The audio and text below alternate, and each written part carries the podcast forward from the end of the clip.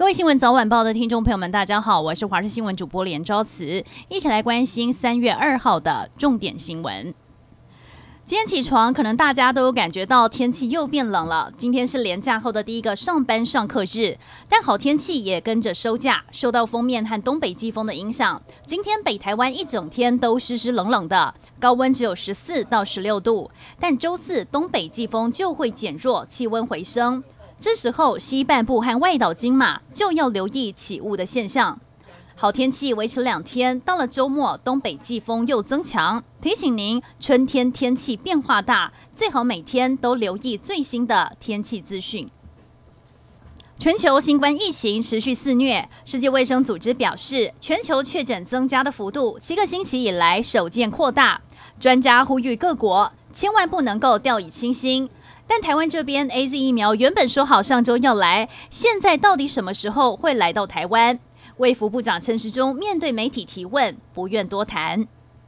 三月份开始，中国不再进口台湾凤梨，现在掀起了全民吃凤梨、挺农民的活动。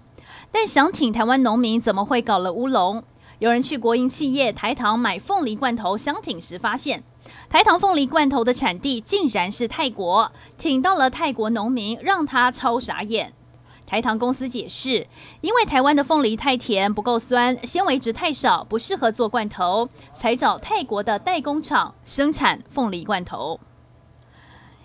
现在不止多位立法委员今天都出席在立法院举办的力挺台湾金钻凤梨活动，屏东县长潘孟安专程北上，还有行政院长苏贞昌也在备询空档到场力挺。面对中国突然宣布禁止台湾凤梨进口，苏贞昌表示。这次国人齐心合力，政府民间机关大量采购，比本来要销中国的数量还要高。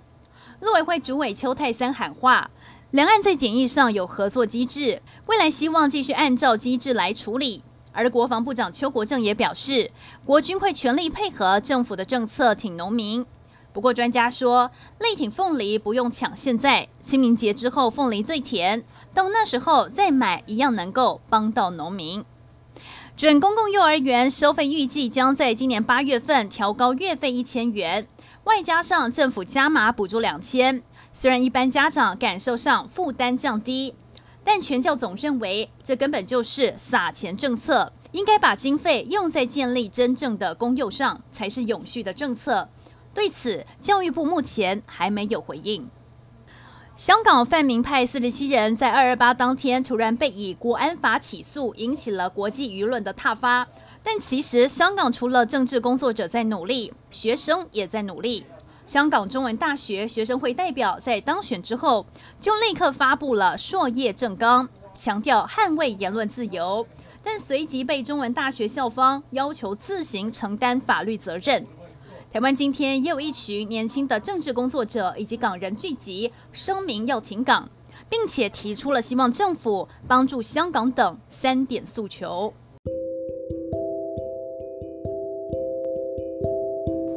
以上就是这一节新闻内容，非常感谢您的收听，我们再会。